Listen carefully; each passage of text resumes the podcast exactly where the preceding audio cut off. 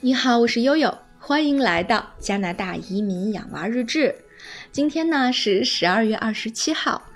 呃，在这里啊，悠悠要给大家送上迟到的圣诞祝福，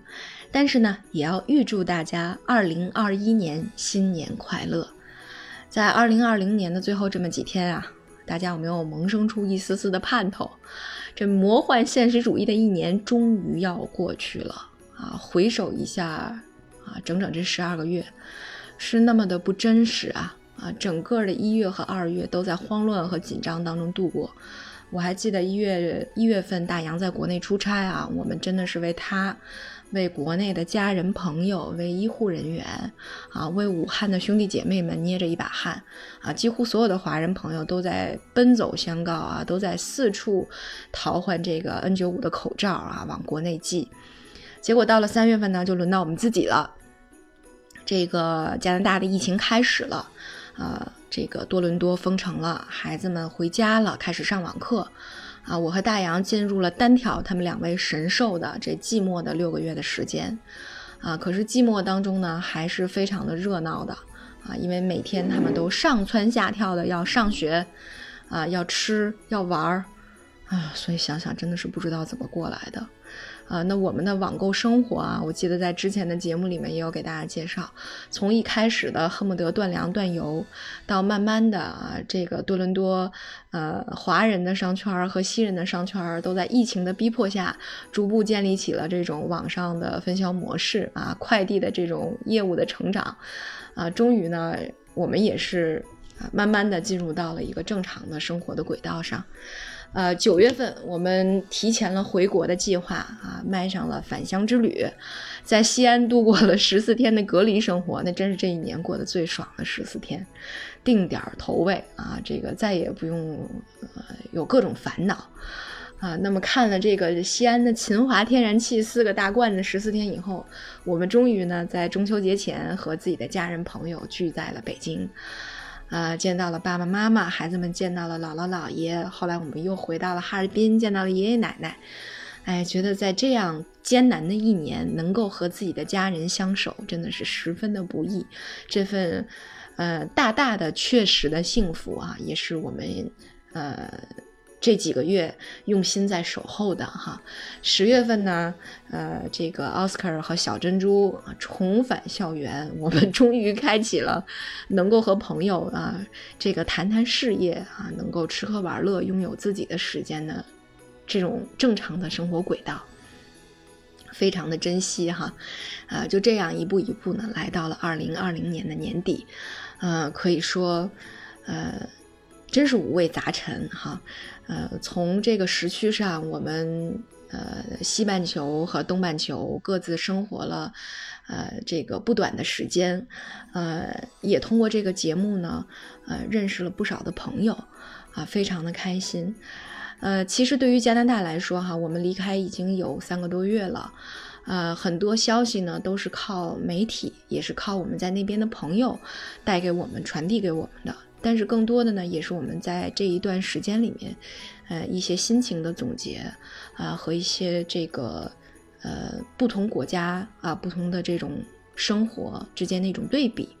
哎，也觉得有很很多的时候都有很多强烈的情绪想要跟大家的分享。嗯，在今天早晨哈，这个奥斯卡和他加拿大的老师在上网课。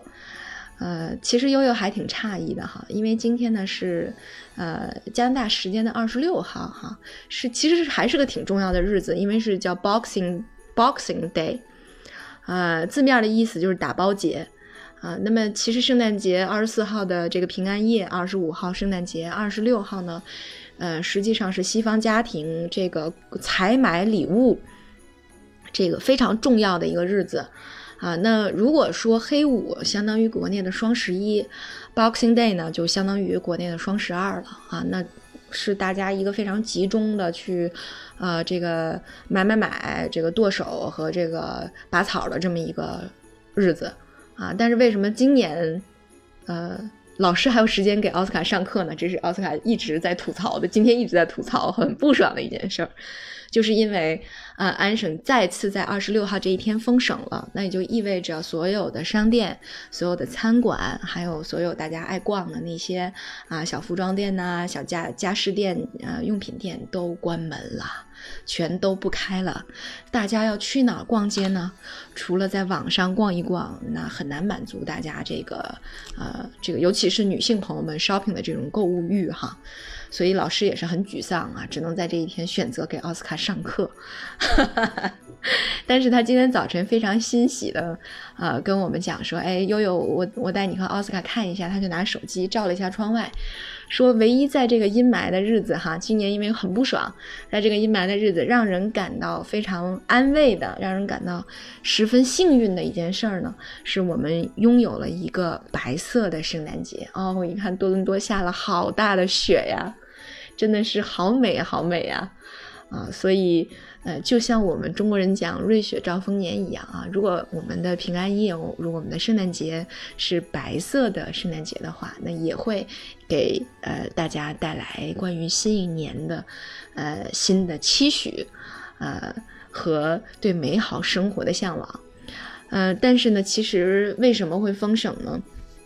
从数字上看，加拿大其实是很不乐观的哈。在北京，昨天确诊了三例，大家就紧张到不行啊，又有几乎所有的聚会都被取消了。呃，那那其实同日我们来比一下，加拿大其实新增了四千七百啊九十六例啊，那么死亡是新增了九十五例。那整个加拿大截止到圣圣诞节这一天呢，一共有五十三万人确诊，一点五万人因为新冠而去世了。啊，所以其实和国内的这种严防死守相比，大家可以看一看，这个加拿大就算是西方国国家里面这个防控已经做得很不错的楷模了，都已经到了目前这么一个局面，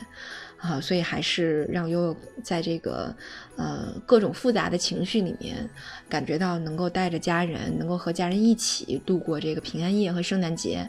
啊，能够还和朋友们相聚啊，能够，呃。这个还能够正常的进行工作和生活，真的是觉得非常的幸运啊！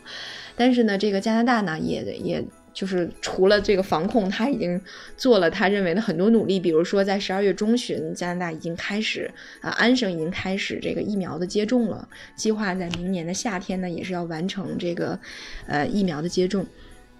那么除此之外，呃，今天呢，也想给大家来分享一下，呃。这个在福利方面，呃，政府也是做了更多的努力，让呃更多的个人、家庭和这个中小企业能够在新年注入一些新的能量吧。啊，当然这一期节目呢，也可以作为之前对加拿大福利介绍的一个补充哈。之前呢，在节目里面有给大家介绍过啊。对于家庭来说，特别是有孩子的家庭来说，最主要的一项福利呢，就是加拿大的儿童福利，叫 Canadian Child Benefit，简称 CCB，就是我们华人通常意义上讲的牛奶金。呃，这个牛奶金在二零二一年会重点照顾一下有六岁以下儿童的家庭，呃，也就是说，没有一名六岁以下儿。呃的儿童，就比如说像小珍珠，那么就可以在二零二一年领取最多一千两百元的补贴，哈。所以想想，呃，那些孩子比较多的家庭，还是多了不少的这种，呃呃，这个生活上的这个支持的哈。呃，那么奥斯卡听到这个福利之后就很不爽，说啊，难道只有给小宝宝的吗？大宝宝就不管了吗？哼 哼大宝宝其实也是有的哈。这个安省呢，之前有一个叫安省支持学生福利，叫 Ontario Support for Learners Benefit。那么这个呢，是我如果没记错的话，是到十四岁啊，一年领两百块钱。对，那么这个在二零二一年呢，会扩大范围到高中生啊，也就是说从一月十一号开始，高中生也可以领取这两百块钱，继续领了啊。呃，这是对于孩子们来讲。那么对于家庭来说呢，也有一些比较切实的一些福利。比如说，其实今年呃疫情最大的改变就是我们的办公模式。那么很多人呃都开始居家办公的这种情况了，对吧？呃，那么居家办公呢，呃，其实叫个人承担很多啊办公成本啊。悠悠记得在呃二零零四年的时候，当时悠悠第一次实习的单位是 Cisco 思科网络技术公司，他们是专门。呃，就是认为自己是互联网之母嘛，对吧？那么，就号号召大家每天，呃，每周要有一天的时间要在家，要居家办公啊。当时悠悠就每周会有一天不去东方广场上班，那就在这个自己的学校找一个自习室上班。为什么呢？呃，后来我的这个 HRD 就跟我讲，他说其实呢是为了缩减办公经费哈。对，所以其实呢，疫情会把一部分办公的成本转嫁给个人，这是为什么政府考虑到这个原因，会在明年，呃，给每个人返税四百块，多返税四百块。那么，呃，税局也表示说，这种居家办公的返税呢，他们会尽量的宽大，呃，批准去给大家返税哈。呃，那么这个除此之外呢，还有就是电费哈。上一次我记得封城的时候，电费就砍了一半儿。啊，再加上安省的电费补贴，悠悠记得每个月自己的电费账户里甚至还有余额，啊，那么这个真的是太爽了。所以今年随着封城，呃，电费补贴呃会在十二月底一月份还会生效啊。那么这是生活成本上会有一定的小小的福利。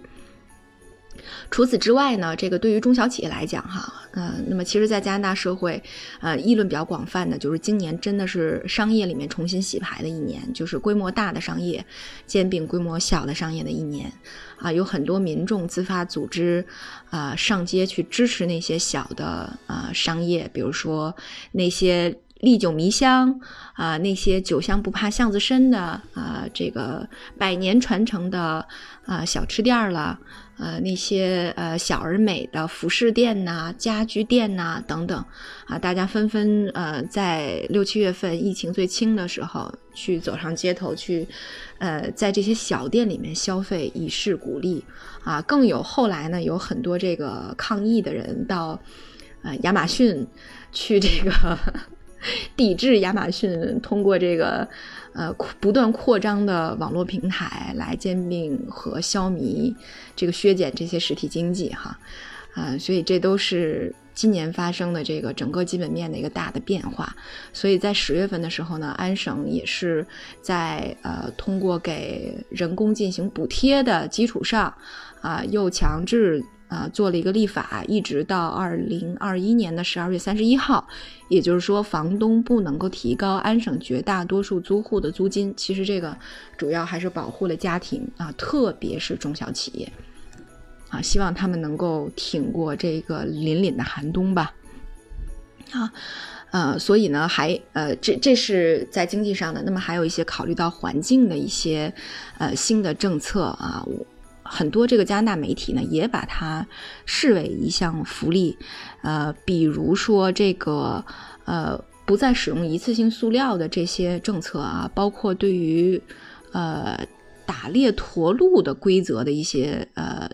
政策变化，呃，都会认为是在今年疫情呃可能消费了更多的塑料制品，比如说像一次性的这种呃手套啊、口罩啊、面罩啊，对吧？这个呢。呃，当然不会，呃，禁止使用这些防护用品，但是它可能在其他的呃产品上，比如吸管、一次性的纸杯、呃塑料杯子啊等的塑料袋儿这方面呢，它会做一个。呃，争取在明年十月份之前会出台一些禁令，好，所以大家也可以看到哈，这些政策呢，可以说是考虑到了从个体到家庭到中小企业到环境在疫情当中承载的一些压力哈，呃，所以还是想跟大家来分享一下，呃，新年的新气象，新年的新福利，啊，希望新年有一个好的开端，好的兆头吧。好，那今天呢，我们的节目呢就到这里哈。下一期节目呢，特别想跟大家分享的是，奥斯卡同学在回到北京以后，啊，他的这个语言学习遭受了巨大的挑战啊。一方面是语文不及格成为了常态，这让他幼小而这个嗯自尊的心灵受到了深深的伤害啊。但是同时呢，他的这个英语和法语，就是加拿大这边的语言学习呢，呃，可能也存在某些这个。因为你的精力就这些哈，肯定会这个英语法语就会被挤占掉很多的精力。那么他是如何来坚持三语学习的呢？所以下回我们你邀请奥斯卡先生啊，和我们一起来分享一下他的学习心得。好，那今天我们的节目就到这里，感谢大家的收听，我是悠悠。